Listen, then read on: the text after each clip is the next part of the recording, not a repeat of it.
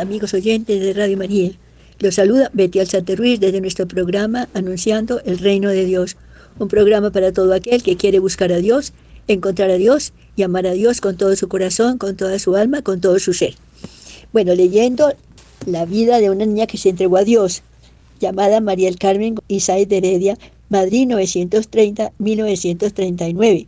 Su causa de canonización se introdujo en el Arzobispado de Madrid el 11 de julio de 1961.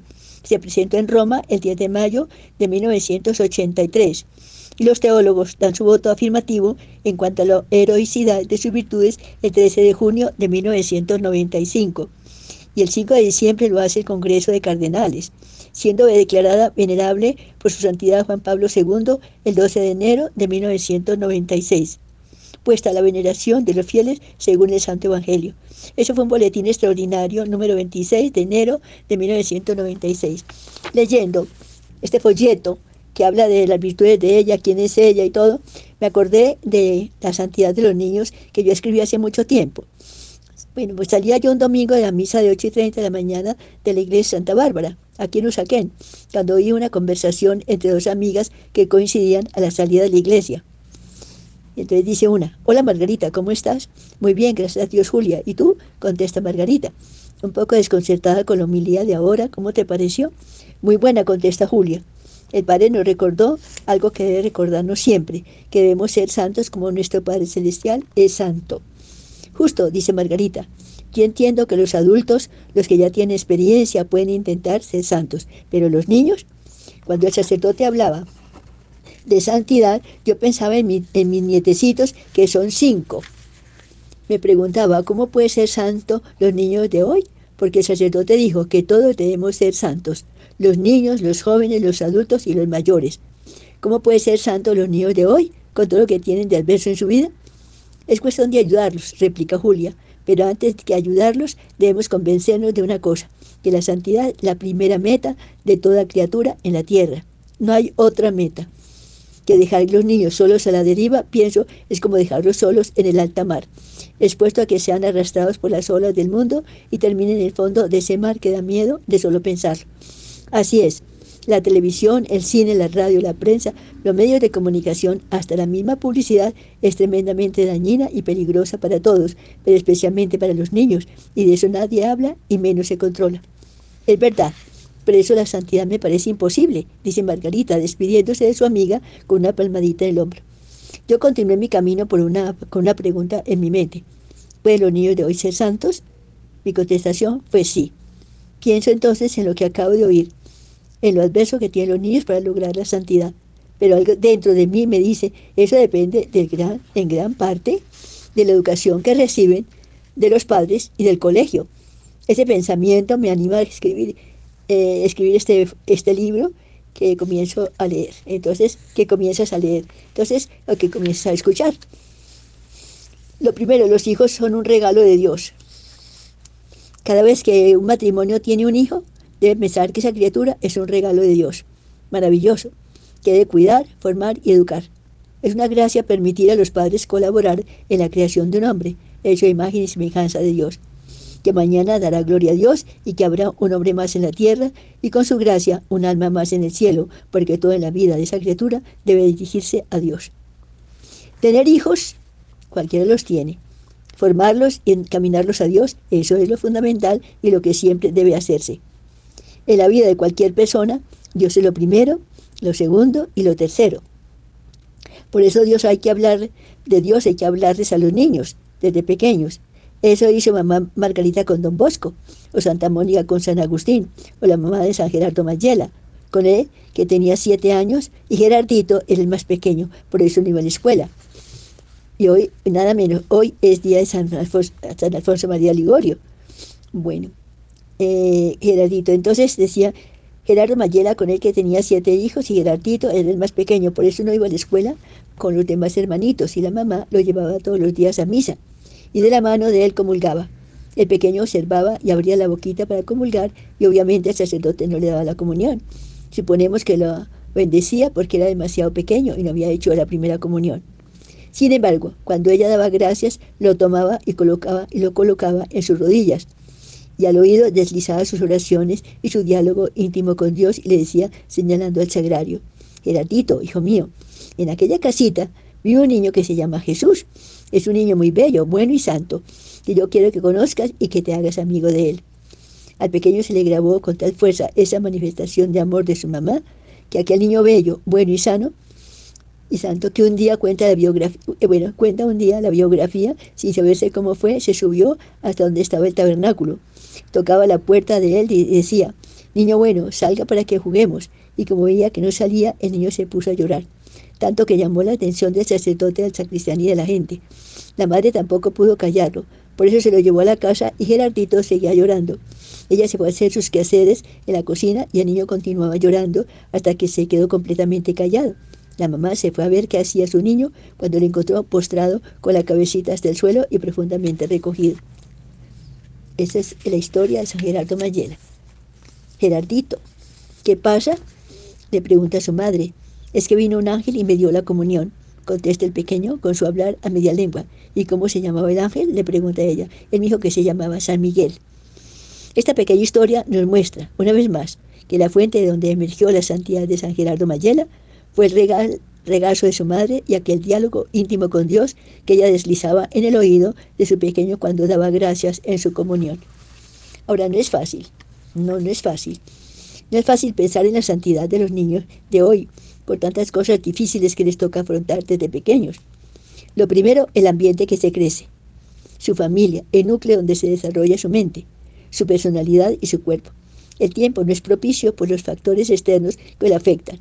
El cine, la radio, la televisión, ahora el celular, indiscutiblemente el más peligroso de los medios por falta de censura y control familiar. Antes teníamos censura de cine, que a nadie discutía ni en mi época. Los niños solo podíamos ir a matinal a las 10 y 30 de la mañana cuando solo se presentaban películas para niños. Pero desde que entró la televisión a los dormitorios de las casas, qué horror, si ellos están solos o bajo el cuidado de una empleada que no tiene formación y es la más interesada en ver telenovelas de cualquier tipo que sean aquí un ejemplo. Catalina, de seis años, hija, menor de una amiga mía, me decía con su voz de niña, cuando yo sea grande me voy a besar con mi novio como lo hizo anoche Margarita con Juan. ¿Y quién es Margarita y quién es Juan? Le pregunté. Los de la telenovela que ve a casi a la muchacha de mi casa. ¿Y cuántas telenovelas ves tú y ella? Pregunté. Yo veo las de las 5 pm y las de las 6 pm, porque a las 11 ya estoy en el colegio y a las 9 pm ya estoy durmiendo. ¿Y tus papás te dejan ver telenovelas? Pregunté, sorprendida. Ellos no están en casa a esa hora, responde la niña. Y si estuvieran, pregunto nuevamente, también me, tampoco me diría nada, qué tristeza, digo yo. El papá o la mamá que dejan ver en la televisión lo que quieren sus niños no cumplen con responsabilidad su misión de educadores, formadores y guías delante de Dios. No olviden los padres que los hijos son de Dios, que Él los presta para que tengan quien los eduque, forme y enseñe el camino del bien y para que sean buenos hijos de Dios. No basta dar la vida, el alimento, el vestido y la educación. Lo principal es la fe, a la que deben ser introducidos desde pequeños, llevándolos de la mano a la piedad, a la práctica, a las virtudes, siendo la honestidad la primera que enseñen con su propio testimonio de vida. La verdadera autoridad se ejerce dando normas, señalando pautas y marcando caminos. Procuren ver programas culturales, científicos, deportivos, musicales e incluso humorísticos, pero tengan cuidado con todo aquello que pueda afectarlos en su integridad moral de niño. Todo esto para que ustedes no tengan que lamentarse mañana de la rebeldía y mala educación de los hijos echándoles la culpa a Dios. Porque Dios me manda esta cruz, es lo que dicen las señoras. No, señora, Dios no se lo mandó, Dios no le mandó esa cruz. Usted se la fabricó desde que su hijo era pequeño porque no lo formó ni lo educó en la fe, en la esperanza y en el amor. Los medios de la comunicación un peligro. No son los más propicios para la buena formación de los niños. Más bien desorientan, confunden o dañan. La publicidad con sus desnudos, anunciando cervezas, autos o vacaciones en el extranjero, el programa radial hablando de sexo y haciendo encuestas a estudiantes para que digan a qué edad a hicieron el amor por primera vez y qué opinión del condón. Para mencionar algo peor, las revistas con sus modelos atrevidas y muy ligeras de ropa, hablando de hombres, de, hombres sexys, la televisión y hablar, con telenovelas que incluyen escenas de alcoba porque atraen más audiencia. En fin, es todo un conglomerado de atrevimientos para el niño que comienza a desarrollarse en todas sus dimensiones. Psicológicamente está comprobado que un niño que ve sin control la televisión, que lee revistas pornográficas y atrevidas que le permiten ver todo, toda clase de medios de publicidad, tendrá problemas de personalidad más tarde. Gustará de lo amoral y no tendrá un equilibrio estable en su personalidad que lo haga feliz y haga feliz a los demás. Por eso, padres de familia, pongan límites, exijan en este campo que por el momento sus hijos se molestarán, pero más tarde se lo agradecerán. Cuando las mamás trabajan, la situación es difícil, porque la mayoría de las mamás tienen que trabajar para ayudar al sostenimiento económico de la familia. Otras trabajan porque sí, porque quieren vivir el reto y profesional que, que otras han vivido y porque piensan que lo profesional está por encima del hogar y de los hijos y en último caso, y en último caso, hijos y profesión se puede alternar. La más lista y las que más posibilidades económicas tienen se apoyan en las empleadas de por días que llegan a las 8 de la mañana y salen a las 3 de la tarde, cuando aún no han llegado los niños del colegio. Ella la que medio los forma a través de boletitas como estas. Niños, ahí les dejo los sándwiches y las gaseosas, pero por favor dejen los vasos en el lavaplatos y no tiren los papeles al suelo. Otra, puede decir, hay helado de vainilla en la nevera y galletas wafer para el helado. Dejen todo en orden y tienen el papelito de las galletas a la basura. Calienten el Milo en microondas. Ahí les dejo los sándwiches de atún y muy ricos. Dejen todo en el lavaplatos, no ensucien el piso. Veamos la otra cara de la moneda. ¿Qué pasa con la mamá ejecutiva llena de trabajo y compromisos que no le permite estar en casa sino hasta las 8, 9 o 10 de la noche? Veamos la agenda que, de una de ellas. Entrevista, en ETV. Llevar documentos, 8 y 30 a 10 y 30. Veamos la agenda de la mamá. Eh, Comcel y ETV, llevar documentos 8 y 30 a 10 y 30 M, reuniones con los empleados de la caja 11 y 30 a 12 y 30, almuerzo con director superbancaria Hotel Cosmos 1 de la tarde, reunión con jefe de departamento jurídico 4 pm, conferencia ministro de Hacienda 7 a 8, Bogotá Royal, Salón Dorado. Recuerdo lo que sucedía en el banco donde yo trabajaba, que la gran mayoría eran mujeres casadas, con hijos y algunas directoras de departamento que tenían puestos de responsabilidad y eran sumamente ocupadas. Reuniones, citas, viajes, juntas, etc. En medio de todo aquello, trataban de dirigir a sus hijos y dar órdenes por teléfono. Un día tenía que hacer yo un trabajo con una de esas señoras. Era algo delicado que exigía concentración y cuidado. Cuando comenzamos a trabajar son el teléfono. Contestó directamente ella y este fue el diálogo que oí. Hola, mi amor, ¿cómo te fue en el colegio? Te felicito, dice ella. Ahora toma tus once y ponte a estudiar sin ver la telenovela. Adiós, mi amor, te quiero mucho, besitos. A los diez minutos, más o menos, la segunda llamada. Hola, mi amor, ¿cómo te va? ¿Cómo vas? ¿Que se, está que, se están peleando? ¿Pero por qué no pueden vivir en paz? Deja que tu hermanito escriba con tu lapicero y no seas egoísta. Y tú usa el que apuntas sin ningún problema. Ustedes son hermanos y deben prestarse las cosas. Eh, mi amor, besitos. La tercera llamada fue más corta. Hola, mi amorcito, la leche está en la ribera. Tómate un vaso grande y dale a tu hermano otro. Adiós, mi amor, no, puedo, no pueden salir a las tareas, besitos. La cuarta llamada la alcancé a oír cuando salía de la oficina. De esta ejecutiva súper preocupada, súper ocupada, que no pudo lograr las metas y tampoco llegó al nivel profesional que exigía el banco y por eso se le, se le despidió rápidamente. Muy difícil es estar aquí y allá cumpliendo a cabalidad con los dos deberes. Yo conozco también una familia, como hay tantas en el mundo, que tiene este tren de vida. El papá, presidente de un banco. La mamá, vicepresidenta de una corporación financiera. Y él y ella, miembros de varias juntas directivas y personas importantes del mundo financiero. Por lo tanto, con cócteles, comidas, almuerzos, convenciones en Cartagena y fuera del país, encuentros, etc. Los dos son con un altísimo nivel de trabajo y responsabilidades que les obligan a trabajar hasta tarde. Siempre llegan juntos a la casa a las 9 o 10 de la noche. Cuando los niños ya los han acostado las empleadas de la casa, porque tienen varias. Ellas, ellas los levantan a las 5 y 30 de la mañana porque el bus del colegio los recoge a las 6 y 15 y no espera. Los papás se levantan a las 7 para estar en la oficina a las 8. Total, papás e hijos no se ven en toda la semana y las empleadas son las que los asisten y ven por ellos en todo sentido. Los levantan y obligan a bañarse, a lavarse los dientes, les preparan el desayuno, les tiene listo el uniforme, sudadera, lonchera. Una de ellas los acompaña hasta el paradero del bus en la esquina de la casa. Toda comunicación de la mamá con sus hijos es por teléfono, pero no se ven en toda la semana. Solo los sábados y los domingos comparten toda la familia mediodía, porque ese día los esposos descansan un poco más y se levantan tarde. ¿Cómo les parece el panorama? Pero vamos a un corte musical para seguir descubriendo el secreto de la santidad de los niños.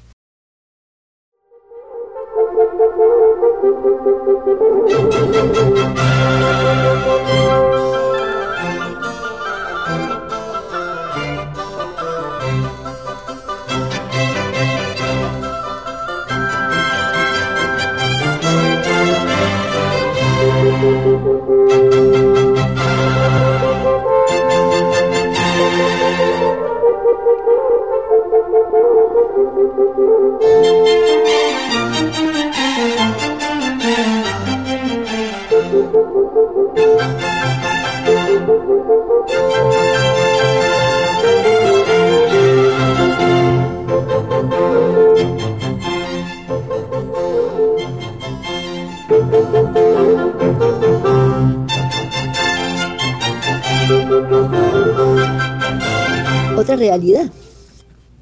Hay mamás que no trabajan, pero tampoco están en la casa. Las unas porque trabajan y las otras porque cumplen compromisos sociales. Van a cuanto desfile aparece en los periódicos, atienden voluntariados y tienen que ir al gimnasio porque la gordura imposible hay que acercarse a la regla 60-90-60. La celulitis no está permitida. La cirugía estética es primordial y además no puede faltar el toque de silicona o un gran retoque. Salen porque sí, porque les da pereza estar en casa, no daban un plato, porque se les dañan las uñas y se tropean las manos. Mima las empleadas para que no se vayan. Están más bien en función del próximo plan a Punta Cana, Miami o Río de Janeiro, aunque hace un calor terrible que no permite ni el maquillaje más discreto. Estas mamás no les importa mucho el no estar en casa cuando los niños llegan del colegio y no les ayudan en las tareas, más bien les molesta las preguntas de inglés o francés porque no saben. Y si es una tarea de religión, menos. Dice que llame a la tía religiosa o a la amiga misionera para que le responda. Prefieren un programa con una amiga a estar en casa. No van a misa los domingos y descansan fuera de casa porque los niños hacen mucho ruido. Regañan, pegan corrones, pellizcan y cuando están de mal humor no pueden hablárseles porque de una pulga hacen un caballo. Pobrecitos los niños de estas personas porque crecen aislados, se forman solos y no tienen estructura.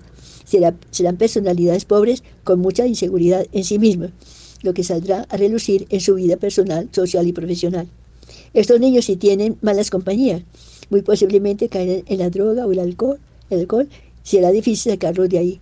Los abuelos, un buen profesor o un sacerdote amigo de la familia puede ser su tabla, puede ser su tabla de salvación. Las mamás que están en casa. Un panorama muy distinto es el que presenta la mamá que está en casa, dedicada a su hogar, a su esposo y a sus hijos, porque el programa más formidable para ellas es estar en casa ordenando, escribiendo, decorando, cocinando, planchando y arreglando los desperfectos en los manteles, las sábanas y toallas, tejiendo, tejiendo, haciendo algo útil. Le importa mucho que la casa brille y que se vea en todos los rincones el amor que pone en cada cosa, tratando de que ilumine. Así todos estarán felices en casa. Y si tienen que salir, regresarán pronto porque allí encuentran lo que no hay en ninguna otra parte. Hay un ambiente. Esto lo crea más que cosas lujosas y sofisticadas, el amor que se respira por todas partes. La lámpara puesta cerca del sillón, más cómodo, la matera florecida en la esquina de una mesa, los tapetes limpios y rectos, la mesa de centro sacudida y bien puesta, el florero permanece con flores frescas, los libros, los adornos, las cerámicas, colocada con gracia, las cortinas totalmente abiertas por donde entra la luz que ilumina el ambiente. Todo en orden, cuadros derechos, limpieza, decoración y orden. Cuando hay amor y la mamá está en casa, todo está en orden. No hay humedad en los techos, no hay descascarados en las paredes, no hay cortinas rotas, no hay polvo en los muebles, no hay manchas en los tapetes, todo es luz, todo brilla, todo es alegre. Cuando las mamás están en casa, todo funciona. Que hay, mucha, que hay muchacha, no importa. Ella la dirige, le da órdenes. Aquí se sacude ese salón todos los días. Los baños se lavan diariamente. Las toallas se sacan a airear en la terraza y se entran por la tarde. Si llueve, se recogen antes. Aquí el comedor es sumamente importante. Los manteles se cambian todos los lunes junto con las servilletas. Los cubiertos se colocan así. El agua se coloca en copa grande. Las servilletas se colocan a la izquierda. Los aleros tienen siempre, siempre sal y las azucareras no tienen azúcar en los bordes. Las mamás que están en casa. Un panorama muy distinto. Es el que presenta la mamá que está en casa, dedicada a su hogar, a su esposo y a sus hijos porque el programa más formidable para ella es estar en casa ordenando, escribiendo, decorando, cocinando, planchando y arreglando los perfectos en los manteles, las sábanas y toallas, tejiendo, haciendo algo útil. Le importa mucho que la casa brille y que se vea en todos los rincones el amor que pone en cada cosa, tratando de que ilumine. Así todos estarán felices en casa. Y tienen que salir, regresarán pronto porque allí encuentran lo que no hay en ninguna otra parte. Hay un ambiente y hay amor. Esto lo crea más que las cosas lujosas y sofisticadas, el amor que se respira por todas partes. La lámpara puesta cerca del sillón, más cómoda, la materia florecida en la esquina de una mesa, los tapetes limpios y rectos, la mesa de centro sacudida y bien puesta, el florero permanece con flores frescas, los libros, los adornos, las cerámicas colocadas con gracia, las cortinas totalmente abiertas por donde entra la luz que ilumina el ambiente. Todo en orden, cuadros derechos, limpieza, decoración y orden. Cuando hay amor y la mamá está en casa, todo está en orden. No hay humedad en los techos, no hay descascarados en las paredes, no hay cortinas rotas, no hay polvo en los muebles, no hay manchas en los tapetes, todo es luz, todo brilla, todo es alegre. Cuando las mamás están en casa, todo funciona. Que hay muchacha, no importa, ella dirige, le da órdenes. Aquí se sacude el salón todos los días, los baños se lavan diariamente, las toallas se sacan a airear en la terraza y se entra por la calle por la tarde. Si llueve se recogen antes. Aquí el comedor es sumamente importante, los manteles se cambian todos los lunes junto con las servilletas. Los cubiertos se colocan así, el agua se coloca en copa grande, las servilletas se colocan a la izquierda, los aleros tienen siempre sal y las azucareras no tienen azúcar en los bordes. Aquí las bandejas se decoran muy bien. Yo le, diré, le iré enseñando. Aquí lo sólido se sirve por la izquierda y los líquidos por la derecha. Usted llevará siempre uniforme azul con delantal blanco en ordinario. Cuando haya invitados, usted lleva uniforme negro y mico blanco. Aquí usamos campanilla para llamarla al comedor y no contestamos al teléfono cuando estamos desayunando, almorzando o cenando. Cuando la mamá está en casa, todo marcha sobre ruedas, ¿verdad? Yo conocí una reina de belleza que tenía serios problemas en su matrimonio y todos nos preguntábamos, ¿por qué tendrá problemas siendo ella reina de belleza? Y la respuesta la obtuve en su casa un día que estuve allí. Cama sin hacer, descuido, desorden, polvo, matas secas, flores machitas, adornos de Navidad en julio, baños sin lavar, todo lúgubre, los niños comían en el suelo, la empleada con chol muy generosa en sus formas, a pie descalzo sin normas de cortesía, mascando chicle y el pelo suelto y abundante. Viendo las cosas así, entendemos por qué él no quería llegar a la casa. Los menús son importantes. La cocina debe dirigirse con cabeza. No improvisar nada en materia de alimentos frutas y verduras frescas, mercados hechos a tiempo, huevos frescos, carne limpia, etc. Hacer minuta para cada ocho días, 15 días o 30 días, pensando bien lo que le gusta a cada uno y que esté balanceada la alimentación, proteína, verdura y harina. Los postres se programan en las fiestas. Estos menús sirven de base para comprar el mercado, así no se pierde nada, es más económico y se tiene lo necesario. Ahora, los niños, los juegos de los niños de hoy. En este capítulo trataré de compartir con los lectores, con mis oyentes, las experiencias que como trabajadora, ama de casa y madre de tres chiquitos he podido adquirir en la búsqueda de educar a mis hijos a la luz de la fe y de cara a nuestro Señor, tratando de reconocer que un día, con la ayuda de Dios, entregaremos a la sociedad los futuros administradores de esta tierra que Dios nos dio. Las mamás de hoy, un día nos hemos vuelto muy ejecutivas, este es un artículo enviado por mi amiga Liliana Margarita, madre de tres niños, especial para la santidad de los niños. Entonces dice, las mamás de hoy en día nos hemos vuelto muy ejecutivas. Y una de las razones que tal vez más pesa es que en el mundo de hoy no se ve como trabajo estar en la casa, en tareas de administración hogareña, criando los hijos, tarea tal vez una de las más importantes de la sociedad, ya que es muy posible que en el seno de un hogar se esté formando el futuro presidente de Colombia o tal vez el premio Nobel de la Paz, o de Medicina, o un sacerdote que convierta grandes pueblos, o un laico que evite que su mejor amigo se suicide. Solo Dios sabe. La crianza es trabajo constante. Observador y como la Santísima Virgen dice, guardando en el corazón todas estas cosas, para encomendarlas a nuestro Señor, para poderlas resolver acertadamente como Él espera de nosotros los padres. Entre tantas ocupaciones, muchas veces hacemos los que escuchamos y no debemos hacer, poner a los chicos a ver televisión para que no tengan un aire y poder cumplir con otras tareas. Pero entre tanta premura del tiempo, bien vale la pena detenerse a mirarlos mientras ven televisión. Yo recuerdo cómo alguna vez lo hice y miré los ojitos de mi hijo que no parpadeaban de la impresión del programa que estaba viendo. Era de mucha acción. Ese día me pregunté si podría, si podría asimilar todo lo que veía como yo esperaba que lo hiciera o si su cabecita estaba traduciendo todo de manera diferente. En el jardín infantil de uno de mis hijos, decía, la educación de los niños está dividida en septenios. Durante los siete primeros años de su vida, usted forma lo que el niño va a ser. Es el tiempo base de su formación, la época donde se aprenden valores, con cuentas de hadas y se conoce la diferencia entre el bien y el mal. Después de los siete años, los padres los acompañan y lo corrigen, pero ya tiene en su interior lo que él va a hacer, lo que él va a hacer. Todos sabemos que los niños asimilan como esponjas y que en las primeras etapas de su desarrollo aprenden sus patrones de comportamiento copiando lo que ven de los demás. Se identifican con lo que les llama la atención. Em, y si será que esos muñecos que ven en la televisión, en los juegos del box, del box o en Nintendo, en el computador, entre los protagonistas solo se golpean, se disparan, no pronuncian ni una palabra, mucho menos dialogan y muchas veces despiertan en el niño un instinto de defensa física si se quiere interiorizar sobre las razones de su comportamiento o en darle freno a sus emociones. ¿Estarán dando el modelo que debe escoger para comportarse como Dios espera de él? Muchas veces, aunque no se tenga idea de si el muñeco del juego interactivo pueda o no tener mensaje subliminal, muchos de ellos tienen símbolos pintados en sus cuerpos o en las escenografías del juego, que son feas aunque tratemos de asimilar que este tipo de símbolos pertenece a una cultura determinada y por eso expresa así. Bien valdría la pena conocer un poco más sobre el origen y finalidad de dichas culturas. Pero viendo rápidamente, se podría pensar que con tanto dragón, araña, murciélagos, animales robóticos, sois desfigurados y otras figuras aparentemente pertenecientes a la naturaleza y que se orientan a un comportamiento malvado, se puede ver cómo esas filosonomías tienden a familiarizar a los niños con las malas y feas figuras alejándolos de la hermosura de la creación que Dios hizo para todos y aún más de la contemplación de las cosas espirituales.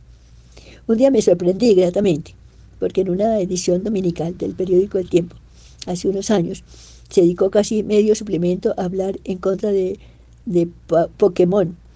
Decía la edición que los muñecos habían sido creados por un chico introvertido que le gustaban mucho los insectos y estos habían sido la base de su inspiración para crear los muñecos de Pokémon. Este chico que creó estos muñecos se metió tanto en los juegos interactivos que se desconectó de la realidad.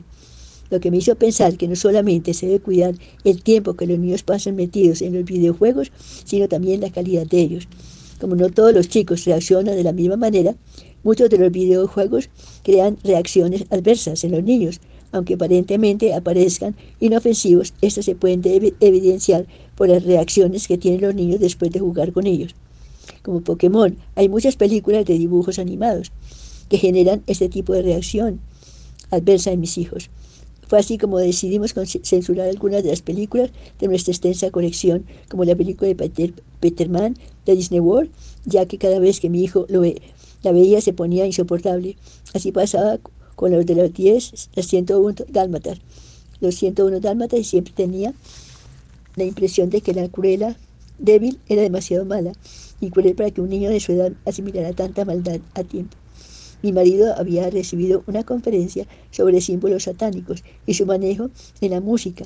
Fue así como vimos que en esas películas sutilmente aparecían muchos de ellos. Una vez nos llegó del colegio una nota donde nos informaba que a partir de la fecha quedaba rotundamente prohibido llevar al colegio los muñecos y las cartas de un personaje llamado yu o decía la circular que había averiguado y que el personaje tenía mensajes subliminales y que su objetivo final era que los niños mataran a sus mamás. Muchos de estos programas se presentan en, hogares, en horarios infantiles.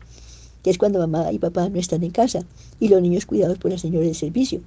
Muchas veces vemos crecer nuestros hijos horizontalmente. Los vemos acostados en la mañana cuando nos vamos, nos vamos y acostados en la noche cuando llegamos. Y no tenemos idea de que corre por esas cabecitas productoras de ideas. En unas vacaciones estuvimos con los en San Andrés y fue muy grato conocer a una pareja que de argentinos padres de chicos, de cinco chicos, que habían ido a pasar unos días juntos con sus hijos. En la conversación con María, la esposa, me manifestó su preocupación sobre los cómics que sus hijos compraban en los puestos de revistas. Me habló de una revista Dragón Balt Z, que su hijo de 10 años no compró. En ese entonces la más chiquita de sus hijos tendría 3 años. Cuando iban de regreso a casa con sus cinco hijos, en su carro, su hijo empezó a leer en voz alta el cómic y decía una parte, Dragon Ball es más macho porque eyacula muchos metros. Su hija menor preguntó, mami, ¿y qué es, ¿y qué eyacular? ¿Eyacular?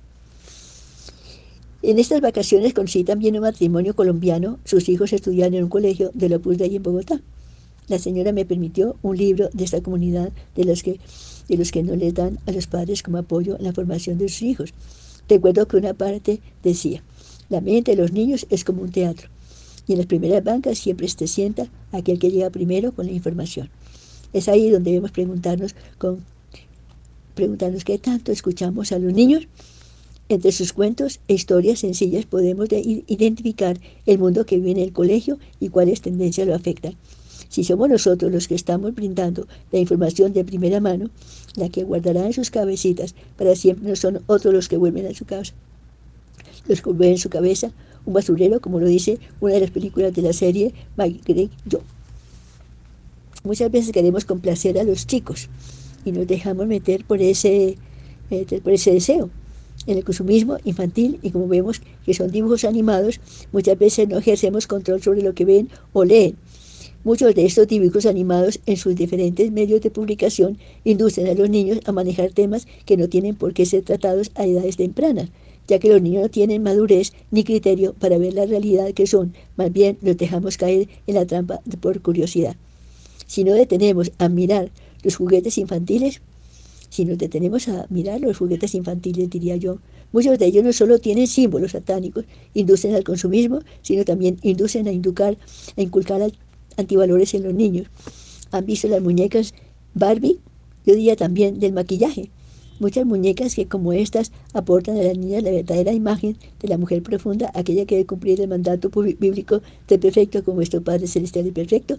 Y si el modelo de nosotras, de nosotras mujeres, es la Santísima Virgen María, yo no creo que ninguno de los apóstoles la haya visto de camisa obliguera y cara maquillada, acompañando a Jesús y a los apóstoles en el momento de formar la iglesia. Muchos de esos kits de, maquillaje que anuncian en los distintos medios de comunicación crean en las niñas necesidades no necesarias. Decían los abuelos, el que tanto se maquilla tiene mucho que esconder. Yo creo que las niñas tengan mucho que esconder y sí mucho que mostrar, que en sus caritas se refleja la pureza y la simplicidad de Dios.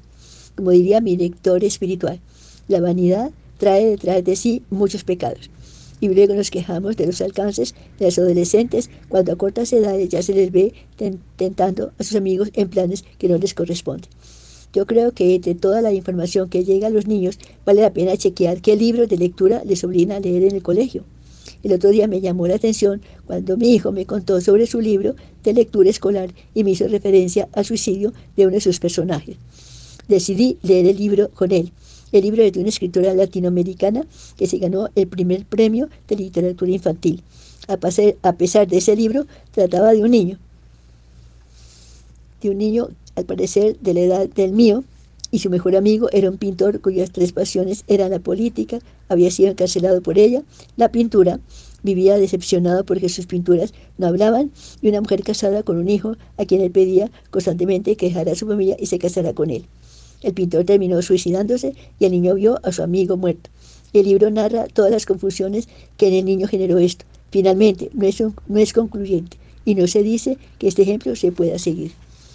Algunas veces vale la pena pensar si esto es como padre de familia estoy haciendo con mis hijos corresponden al plan de vida que Jesús trazó para mí. ¿Será que si Jesús se mostrara lo que él hubiera deseado, que mi vida fuera hasta hoy, al menos en lo que se refiere a mis hijos, yo ya hice lo propio. En nuestro medio la mayoría de las familias tienen empleadas, de las que se sabe poco de dónde es, qué estudios hizo, dónde ha trabajado antes y a cuánto, a cuánto sueldo aspira. Las referencias son solicitadas y averiguadas, pero muy por encima se pregunta si fue honrada y responsable, dejando de lado la mayoría de las veces la moral y la parte espiritual, que pesan mucho en la vida de cualquier persona que viene a compartir la vida de una familia y mucho más colaborando en la formación de los niños. Cuando se solicita empleo en cualquier empresa, se tiene que presentar una hoja de vida, llena un formulario donde se hacen preguntas y donde se obtienen se pregunta todo el cuadro psicológico, familiar y personal. Pero en cuanto a las empleadas de las casas, no se les pregunta sobre su moral y su aspecto espiritual, preguntas básicas y claves. Repito, en la formación de los niños y de la que depende en gran parte el desarrollo y funcionamiento de la casa. Por eso sería conveniente preguntarle a la candidata, por lo menos en la entrevista, ¿qué religión profesa? ¿Usted es católica? Si es casada o soltera, o si vive en unión libre, si ha hecho la primera comunión, si frecuenta los sacramentos, si ve telenovelas y qué piensa de ellas, si cree en Dios, si venera a la Virgen, sobre sus estudios, si sabe distinguir el bien del mal y darle algunos ejemplos, exigirle pasado judicial, si ha de tener mucho cuidado en la elección de las empleadas del hogar. Se han visto tantas cosas, Dios mío. Veamos un ejemplo también.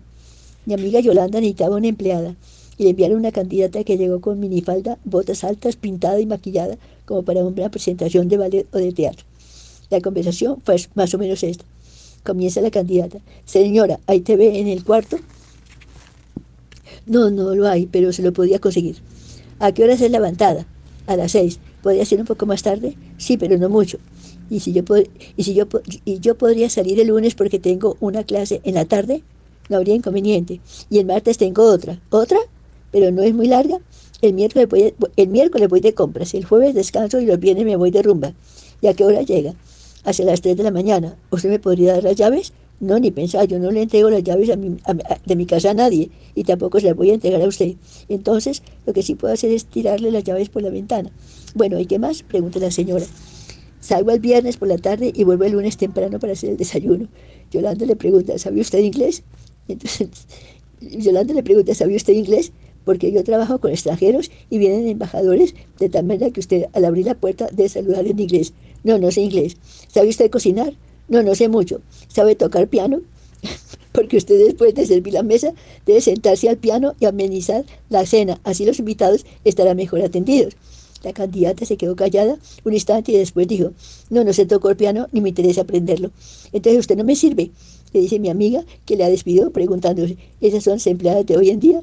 y son las que ayudan a formar niños, eh, el ideal es este, que una familiar, prima, tía, cuñada, etc., a quien se le asigne una partida en el presupuesto familiar, esté al tanto de los niños, si son chiquitos o si son más grandecitos y ya están en el colegio, que estén cuando ellos les lleguen para dirigir las tareas y ayudarles en ese tiempo de la tarde tan importante cuando requieren una atención especial. Bueno, las mamás que dan gusto en todo.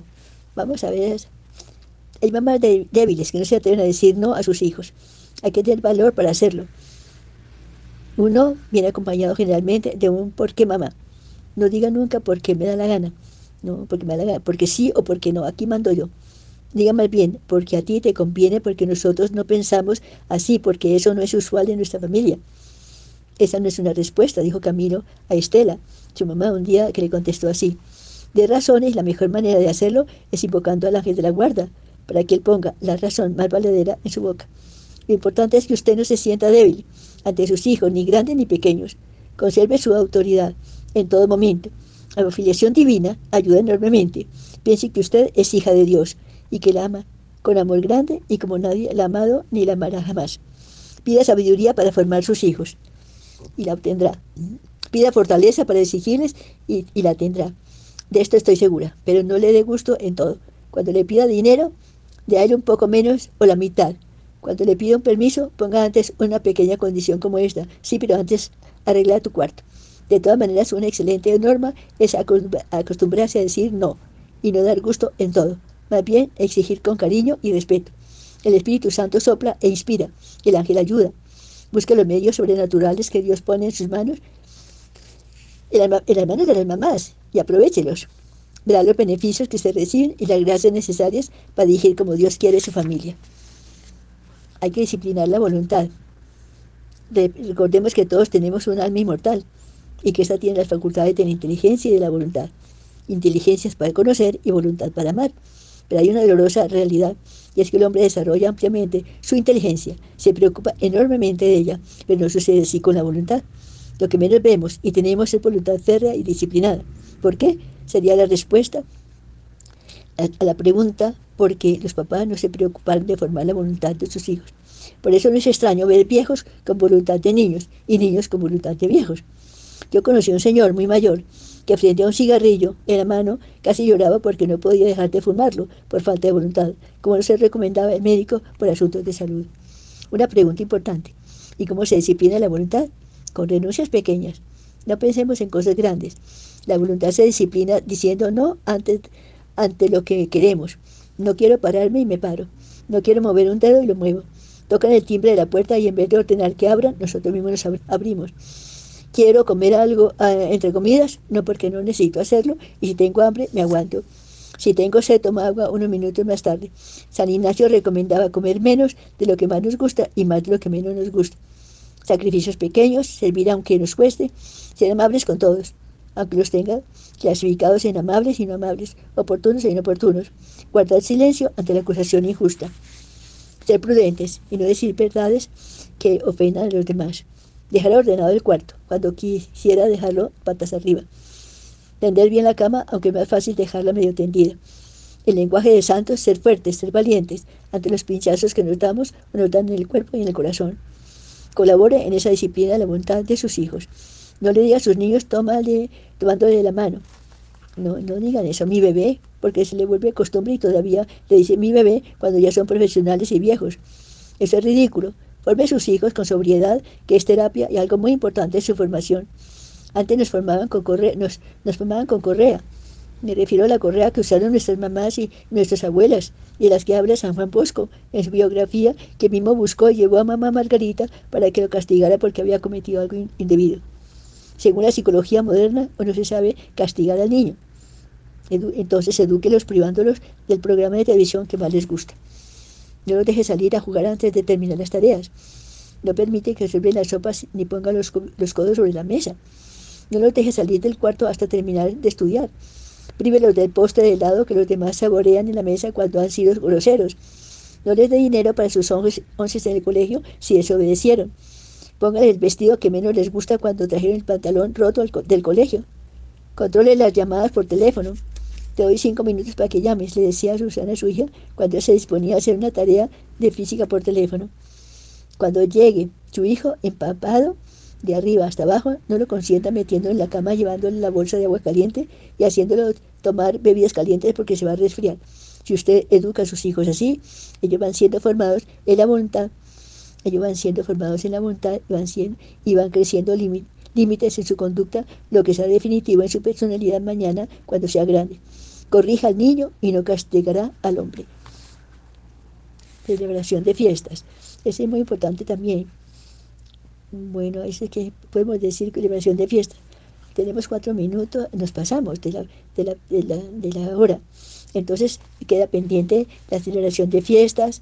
Hay muchas, muchas cosas que hablar en este sentido de la formación de los hijos. Domingo Sabio, Domingo Sabio también hay que hablar. Hay que hablar también de Domingo Sabio, de Alexia González Barros, bellísima. De esto conozco su casa, su mamá, su, papá. Ah, los niños piadosos son los raros, claro. El ambiente religioso en una casa, muy importante. Costumbres cristianas, rezar todos los días. Normas de cortesía para los niños, todo relacionado con niños. Celebraciones familiares. Plan de vida. Tertulias familiares. Director espiritual eh, pasó de moda la virtud. Bueno, ¿qué más decimos? La lectura espiritual también es muy importante en ellos. Aquí tenemos a Antonia Meo, Antonieta, también muy bella. La publicidad. Y luego el control de la televisión, la generación net. Así hablaba Juan Pablo II a los niños. Los padres deben aconsejar a sus hijos y las amistades de sus hijos Un buen colegio es necesario, la casita de Dios. Muy lindo todo esto.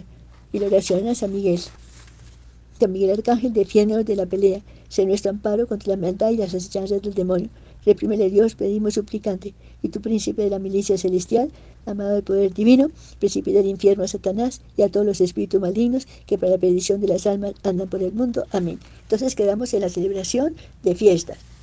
Bueno, hasta aquí, perdone que me pasé, me pasé leyendo y, y hablando de este tema tan importante, la santidad de los niños.